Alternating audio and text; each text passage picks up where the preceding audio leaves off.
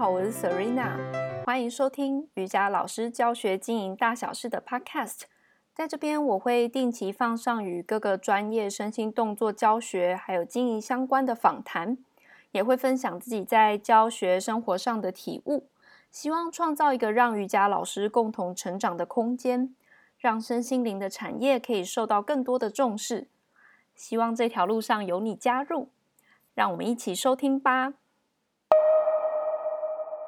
嗨，大家好。那我们今天想要来跟大家分享，就是什么是肩胛骨稳定。好，那我会想要来做这一集 podcast，是因为我在网络上看到非常多关于肩胛骨稳定的训练，看起来好像很厉害，但是好像众说纷纭，每个人都讲的不一样。所以我才会在这一次邀请了我的四个好朋友来分享什么是肩胛骨稳定，要怎么训练这样子。那包括三个物理治疗师刘奕成、林妍如，还有张佩琴老师。那还有一位健身教练 s h a n。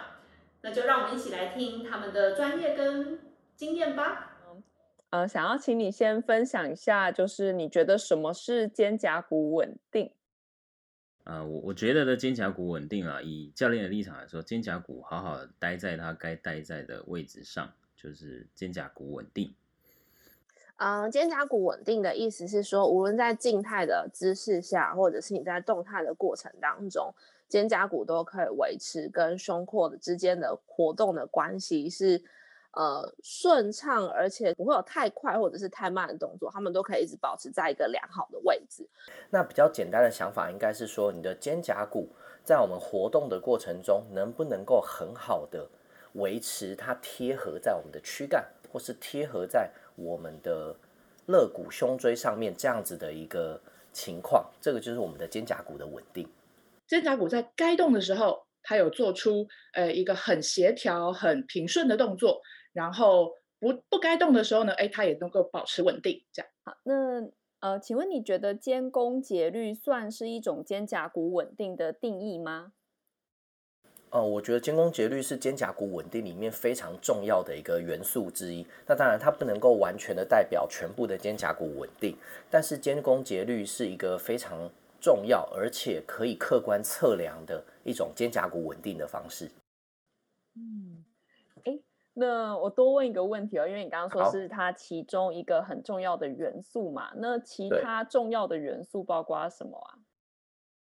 呃，包括了，例如说像我们后面等一下会提到嘛，翼状肩胛，它的肩胛骨有没有办法很好的贴合在我们的肋骨上面？它跟肩弓节律是不一样的东西。其实我觉得它不能算是一个定义。对我来说，它会比较像是一个你观察的视角，它并不能代表整个肩胛骨稳定的一个全貌。呃，我们都知道说，我我们去观察肩弓节律，其实最主要是在它做一个手高举的时候的一个开放链动作下，它跟这这个肩胛骨在做这个动作的时候，这些相关的肌肉彼此能不能让肩胛骨，还有我们的肱骨，还有锁骨在。不同的角度、不同的阶段的时候，它都能够做出足够的动作。但是，比方说在闭锁链的动作下，那还有或者是我们在负重的时候的一些能力，其实就不能够很完整的从单纯从肩弓节律这件事情就直接可以观察得到。那么，你觉得当一个人在做平板或是四足跪姿的时候，他出现耸肩或者是翼状肩的话，那我们会能够说他的肩胛骨是不稳定的吗？我觉得可以，因为它其实是出现一些蛮多就是肩胛骨的代偿的动作。那肩胛骨它就是很像是一艘小船，然后它被不同的肌肉拉扯，比如说是上斜方或下斜方或前锯肌或胸小肌之间会有拉扯。那当这些肌群是一个不对称或者是用力的程度不一样的时候，我们就会觉得它是一个不稳定的状态，所以像是出现耸肩，它可能就是上斜方用特别多；那翼状肌有可能它前锯肌用的特别少，那就很难把肩胛骨稳定在一个好的位置上。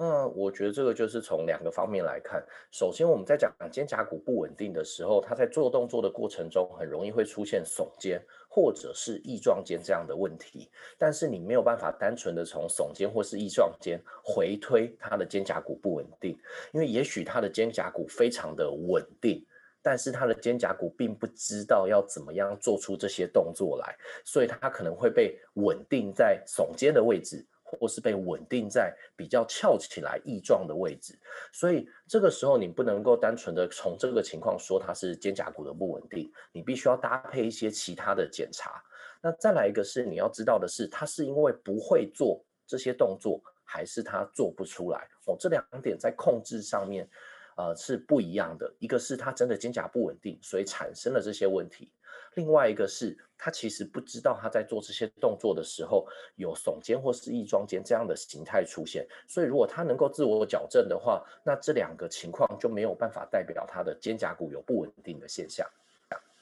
嗯，OK，好，那最后就是想问说，大家会很在意肩胛骨稳定这个词，主要是哎自己在。练习的时候会担心受伤啊，或者是疼痛啊，或者是在教学生的时候把学生用受伤，或是反过来有受伤过的人，或是有疼痛的人会认为就是肩胛骨稳定对这件事情，对疼痛的改善或者是受伤的避免是有帮助的。那你对于就是要怎么安全有效的训练肩胛骨有什么样子的想法？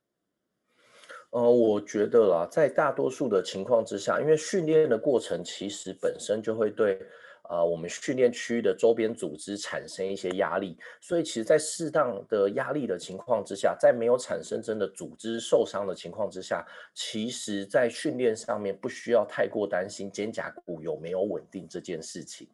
那肩胛骨的稳定，如果你真的觉得很重要的情况之下的话，像前面提到的肩弓节律，你一定要确定它的节律是没有问题的。那在这个姿势，呃，在这样子的一个情况之下呢，你再去进行一些，例如说手撑的一些训练啊，对于他的肩膀来说，会是一个比较健康的训练模式。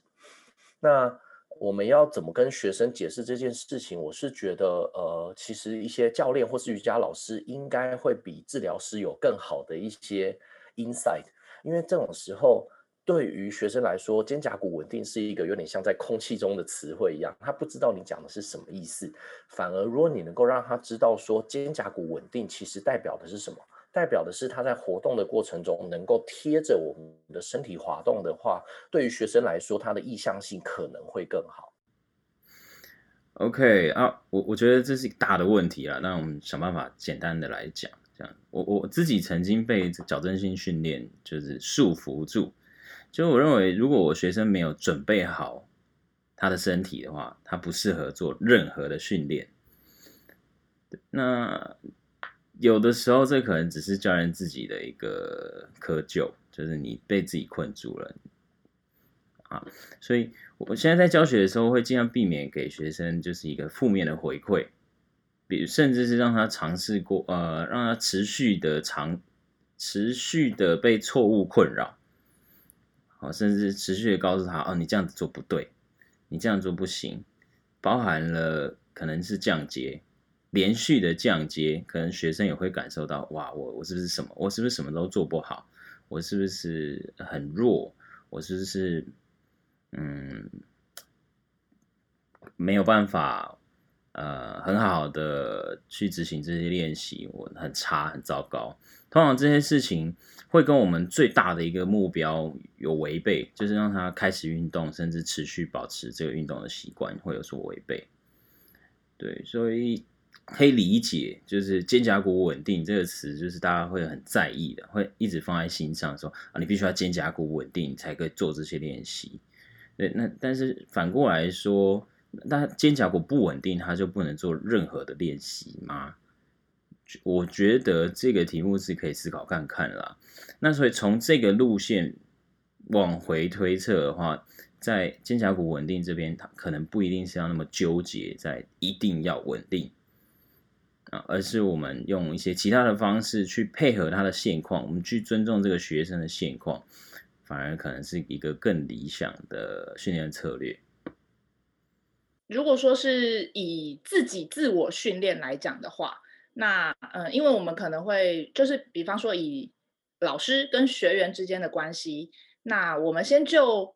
呃老师本身来看的话，如果说教学者今天你在呃带领学员做一个动作的时候，我觉得可以从几个面向，就是有几个比较大的重点先去讨论哦，比方说你今天在设计。你的这些训练动作的时候，其实一开始你的目标设定，其实我觉得会是很重要的一一一个核心概念。那所有的动作，你可能都会围绕着你的这个目标去做一些设计。对，那呃，所以你可能在训练的过程中，你要一直不断的反过来问自己说：哎，那我今天我比方说希望他练习这个动作，那他出现了怎样子的动作？我觉得是我需要我我需要去修正的吗？还是是说，哎，还是我有没有达到我本来目标设定的那个目的？对，那我觉得这个大概念一开始自己要先很清楚，然后接下来是那在整个执行动作的过程中，就是你在带学员做动作的过程中，我觉得观察动作这件事情也会很重要。对，所以呃，其实像刚刚前面可能提到肩弓节律啊，或者是一些就是我们可能比较常听到的一些去观察他的肩胛出现的动作到底是不是在一个相对稳定的状态的这件事情，那个你的整个眼睛跟手去带领他的时候，其实呃，我们大概把握一个原则就是，诶，他整个动作有没有很协调的做出来？然后它出现的动作是不是你希望看到的？然后再来，呃，它的力量的传递有没有连贯起来？大概先从这些面向去观察。然后，呃，如果说，比方说他会出现疼痛，那可能你可能要一直不断的去注意学员给你的回馈。对，就是比方说，呃，他出现的疼痛是。肌肉那种紧绷的感觉啊，还是是真的是他日常生活中可能你会诱发出跟他平常的疼痛是一样的状况的，那这些可能也要稍微去区辨一下，这样子的一个感觉是不是在训练的过程中应该要出现的感觉？对，嗯、然后我自己本身在做任何动作介入的带领的时候，我可能也会一直不断的去比较说，哎，你在。介入这个动作的之前跟之后，他的动作模式有没有任何的改变？就是哦，比方说他，你你你请他做完四足跪姿的动作，哎，结果你发现，哎，他在举手的时候，整个动作变顺畅了。那你刚刚的介入，其实就是在协助他让整个肌肉达到一个相对更平衡的状态。对，所以整个前后的差异也是我们一直可以不断的去观察，然后呃用来反反馈说自己刚刚的介入到底有没有达到你一开始的目标设定，这样。对，然后再来还有一个是我觉得接下来是引导动作的方式，就是呃像比方说如果我们刚刚说到，哎，如果他在做平板或者是四足跪的时候，他出现了耸肩。那有的时候有可能是，是呃，你引导他动作的方式，让他做出这个动作。可是，也许你稍微跟他说，哎，改变什么，或者是呃，给他一些视觉上道具哦，比方说给他一个镜子，然后或者是道具上的辅助，或者是本体感觉的协助。然后用怎样子的口令去带领他等等，也许就可以立刻帮助他做出诶相对比较漂亮的动作模式。呃，其实全身稳定都是一样的概念。它有一个动作叫做 joint centration，就是关节中轴化，这个是这个 term。那这个的主要的目的是说，你在做任何广泛定义，就是你在做任何动作的时候，你的关节。骨头跟骨头之间，他们都要维持一个相对好的排列。比如说，假设骨头有个歪斜的动作啊，或者它没有办法排列在好的空间里面的时候，它的确就会有可能造成你的关节有过度的压力，或者是软组织的拉扯。所以，我们今天在做训练的时候，应该是你在做动作的时候，要有稳定的功能。那如果你要稳定的话，也就是说你周围的肌肉都要一起参与。所以我觉得练习肩胛骨稳定最好的方式就是练习手支撑的动作，因为支撑的时候会同时诱发你的就是所有肩胛骨附近的肌肉，那尝试尝试让他们做平衡。那在手支撑的时候再去加一些动作，我觉得才是有意义的。然后有一个概念是，当你的核心被启动的时候，还会去启动所有关节里面的稳定肌群。所以在肩胛骨稳定的训练的前提是，你要有一个良好的核心的稳定，不可以在你练训练肩胛骨的时候就忘记你核心的摆位啊、骨盆跟横膈膜之间的位置。那同时你要训练肩胛骨，因为肩胛骨的家就是它的基础是你的胸椎，所以你应该有良良好的胸椎的活动度。所以就是不是只要单练肩胛骨本身就好了。那像手支撑的动作你会怎么练？然后你说加一些其他，刚刚是说手部的动作吗？还是什么？有点没忘记。嗯，嗯，你会怎么练？哦，就是手支撑，我觉得最简单的方式，你就可以从四足跪开始练。对，那四足跪它其实就是我们人开始要进到爬行动作，支撑比较多身体的方式。那如果今天四足跪在练习的时候呢，如果你真的觉得肩膀压力太大，比如说有些人有很多肩膀疼痛问题，你可以从比较低的四足跪，也就是说呢，你可以把你的双手放在你的膝盖的前面，就是我们正常四足跪是放在肩膀下嘛，你可以先从放在膝盖前面，就很像有点像招财猫那个姿势，就是先停着，然后先把重量还是坐在你的屁股上，然后维持好你的上肢的摆位之后。再把重量慢慢的往前移到你的手上面。那另一个是，我觉得大家很多人在练习瑜伽，因为很多或者是动作的时候，他们会很容易出现所谓的就是手肘关节的，就是锁锁死的动作。只要你的手肘关节一旦锁死的时候，你的肩胛骨就没有办法产生稳定的动作了。所以还是要去顾及你的核心啊，就是手肘没有锁死，以及手的摆位这样子。那手的摆位的时候，大家可以看一下，就是手会其实会跟脚一样会有足弓。那你在做手支撑的时候，基本上支撑的位置会在大拇指呃大拇指的最下缘、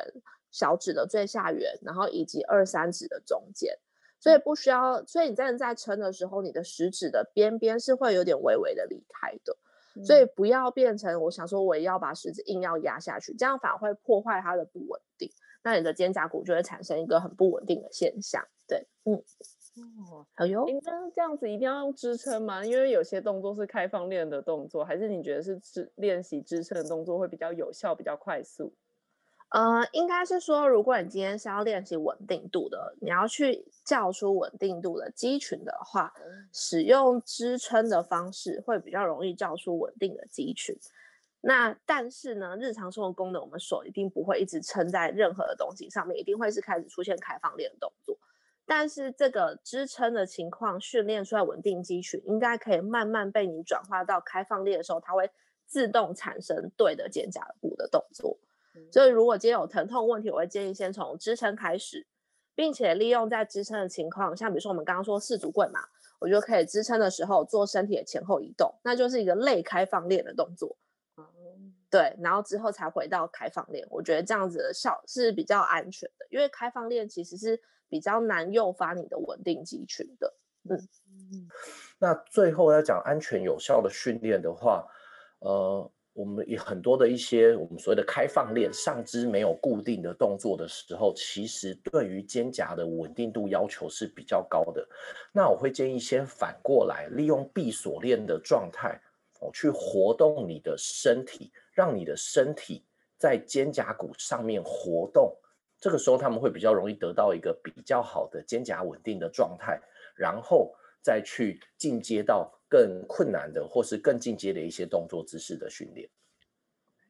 那哎，你可以给大家一些建议，就是闭锁练的练习肩胛的动作，可以举个例子吗？就是一个意象，因为我想可能会有人听不懂。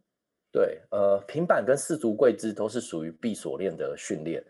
那还记得我们刚刚上一题的时候讲说，有些人会出现耸肩或是翼状肩胛嘛？那如果他能够在平板或是四足跪姿的姿势之下去移动他的身体，例如说可以做出躯干的侧弯啊，甚至是什么，我们也许可以做出刻意的翼状肩胛，然后再回复到原来的位置，或是我们讲肩胛比较贴合的位置的时候，其实对于肩胛的稳定性训练来说，会比单纯去练习肩膀的动作更为有效。哦，哎，为什么要练习像在侧弯呢？因为我原本一听到的想象会是说，哎，在四足跪姿可能让他练习肩胛骨的耸肩下压，或是打开内收，或者是就是哎，就是做比较肩膀的动作。那加上一些脊椎动作的原因是为了什么啊？呃，我觉得回到就是大家对于肩胛骨稳定这件事情的。定义不太一样。我们如果最直观的想的话，其实稳定这件事情，我们就是希望它怎么样，作为一个地基嘛，它是要稳固不动的。所以要训练肩胛骨的稳定，在这个情况之下，你让肩胛骨不动，而去移动它的呃关节面，也就是我们肋骨的位置，其实对于肩胛的稳定性训练来说，效果会更好。哦，了解了解。好，那如果练完了这些在闭锁练的动作，你刚刚说就是在开放练的时候，其实是比较困难的嘛？那这些动作像是什么啊？像呃，其实我们举手的动作就是一个开放练的动作，任何你的手没有支撑的这种或是固定的情况之下，都是属于开放练的动作。而你想想看，我们的手指啊，或手掌、手腕啊，这些关节在远端是自由活动的。它要能够自由活动的前提是它有一个稳定的地基，而对我们的上肢来说，这个地基大多数时候就是我们的肩胛骨。那这样子在开放练的时候要怎么练习？因为就是平常开放练，我们就手举起来，哎，不就举起来了吗？就是如果要加入训练的这个意思在里面的话，就是有什么样子的练习的方式，或者是要注意的地方吗？嗯呃，在开放练的情况之下，几乎没有办法练习肩胛的稳定性。OK OK，所以是在闭锁练先练完这件事情，然后其实在开放练的时候做，就会啊、呃、有一个先在那边已经学习过了这样子。对，开放练的肩胛稳定，它其实是一个动态的稳定。那动态的稳定，其实你没有办法用一个可以量化的或是一个简单的方式去训练它。你必须要让他先学会比较静态的稳定，然后在比较静态的稳定之内加入动态，例如说从平板，然后加入什么？我们刚刚讲的躯干的动作，这个情况之下，他才有办法学习到动态的稳定模式。嗯，哦，好，那哎，那刚刚就是在第二题，我们不是有提到建功节律吗？然后。嗯，我刚刚听到的部分如果有错，你可以再纠正我。就是，哎，会希望会希望就是有一个比较，嗯，呃，肩弓节律的这个动作，然后再去做像是手倒立、手支撑这种动作，还是因为这样不就是先开放练再闭锁练吗？还是就是这中间有什么样子的嗯，嗯顺序吗？这样说的，因为像手倒立的动作啊，它是一个对于上肢来说非常高稳定性的一个训练。所以你要做出这么大，就是你的稳定性要求这么高的情况之下，那我们的检查，像刚刚讲的一样，其实没有太多客观的检查。那肩弓节律是唯一可以拿来做检查的，这样子的一个，呃，肩弓节律是唯一可以拿来做检查的一个，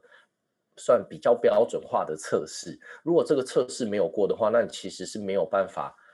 ，afford，例如说手倒立这样子的一些。训练模式。那另外一个是我们在这个情况之下，通常看到肩弓节律有问题的话，那他在平板或者是在一些四足跪姿的活动表现也会比较差。所以它只是一个检查，它跟呃我们训练的顺序是没有什么关系的。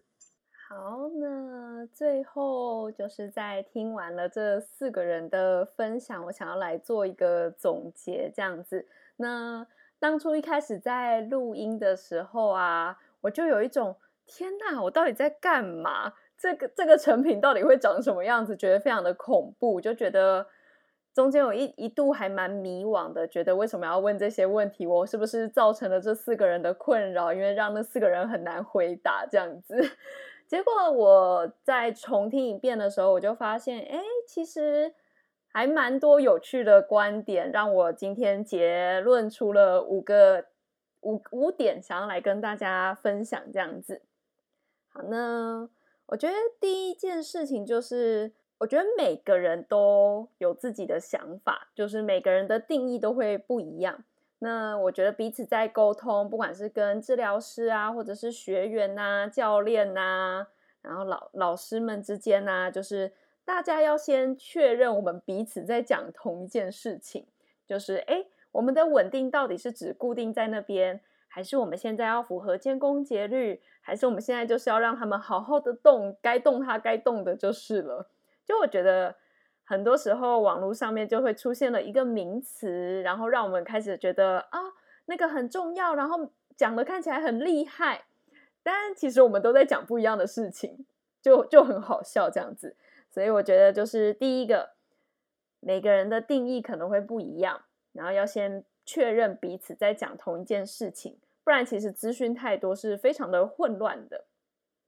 好，然后。我第二个就是，我觉得就像奕成说的，肩胛骨稳定啊，其实这是一个非常虚无缥缈的词汇。就不管是对练习者来说，或者是对老师来说，可能这都是一个很虚无缥缈的。那其实让学生或者是自己在练习的时候，在脑海中有这样子的图像、意象，然后更用身体去感受这个肩胛骨在胸廓上面的滑动、移动。可能会是一个更好的方式。那我就想到我的老师其实跟我说：“哦，最好的解剖学就在你的身上啊，就用身体去感受这样子。”好，然后第三个就是很像奕成跟颜如都有提到，就是肩胛骨的训练不要纠结在肩胛骨跟肩膀的运动上面，那其他包括周边的胸椎的活动啊。核心啊，骨盆啊，其实都要练习这样子。那录影没有录到，但是事后我有跟奕晨讨论，然后奕晨就说：“哦，有时候就是胸椎活动度比较低，他在四足跪姿或平板就是会出现肩胛骨的状况啊，不是他肩胛骨的问题类。”那然后我那次听到的时候就觉得：“哎呀，真的，我们就好好的让他的肩膀会动，然后胸椎也会动，然后到处都好好的可以有他们。”的活动度啊，然后动得开心不就好了吗？就是不要那么的纠结在肩胛骨上面 这样子。对，我就觉得还蛮有趣的，就是我们本来以为可能是肩胛骨的问题，但其实有可能是别人呢、啊，干嘛要这么纠结？反正就是大家都好好动就好了。对，这是我的心得。好，然后第四点的话就是。嗯，我觉得我以前跟 Sean 是一样的，就是我会很纠结在，哎，这个学员怎么没有出现所谓的嗯完美的 肩弓节律啊，或者是没有嗯肩胛骨没有很平的在那个胸廓上面呐、然后就会觉得啊，他这样子错了，不行，你可不可以赶快再调整？后来我就一直觉得这一这样这样子的教法其实很让人沮丧，然后我觉得不只是学生沮丧，是我连教学者本身我也很沮丧。那我觉得当我们一直在看错误、纠结于找哪边不正确的时候啊，我们就是永远会觉得自己不够好，因为我们就是一直看到错，然后一直觉得不对、不对、不够好、不够好。但后来我都转换了想法，就是。我不再专注在那个错或者是不够好上面，我专注在是他能够进步的潜能。他现在也许看起来诶不稳定，但我专注在的是他接下来可以怎么变得稳定。我看的是他可以进步的那一个段。然后我发现，当我开始转换了我的 mindset，转换了我的心态之后。我所看到的都是我的学员一直在进步，跟我的教学也在进步，因为我看到的都是我相信我的学生可以做得到，而就是我们去设计让他的身体可以去学习的动作，他就是会一直进步。所以这是啊、呃、第四点，我不再专注在错误，不再专专注在他做不好，不够好。我专注在他可以进步的潜能，而且是透过动作去探索。身体非常的聪明，他们会因为这些动作的刺激而有学习。好，那最后一个就是，我觉得整场听下来啊，就是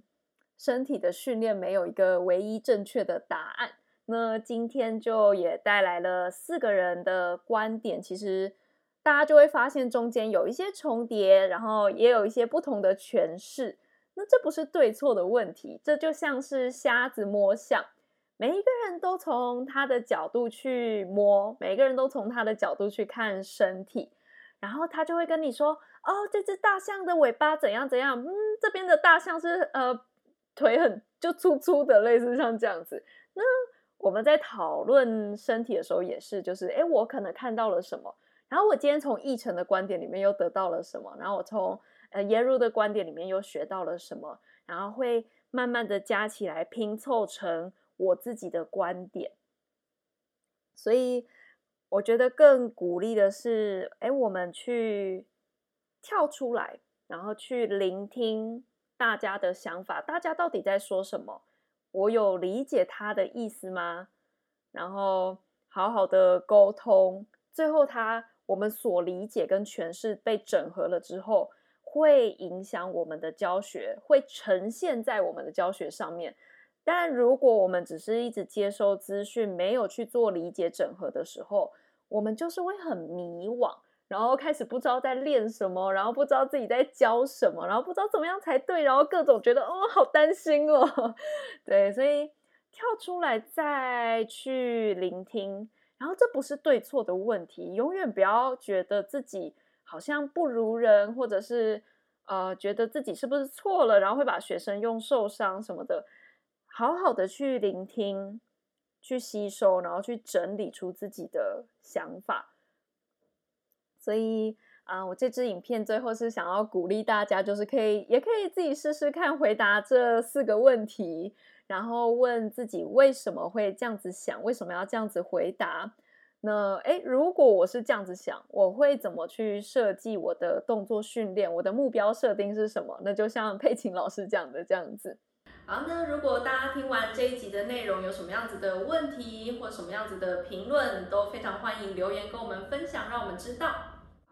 那如果大家对于如何安全有效的训练肩胛骨有兴趣的话，我在接下来会做一个线上课程。就会带大家做上半身啊、核心啊，还有下半身的练习这样子。那在十二月三十一号之前，这个线上课都有募资优惠，超过四个小时的影片原价是三千，那在募资期间的话都是两千二。预计在一月三十号的时候会正式的发出。那详细的课程资讯跟课程的内容就在这一支 Podcast 的单集简介下面。你就会看到这个详细的内容，你就点进去这样子。好，那我们今天就到这边啦。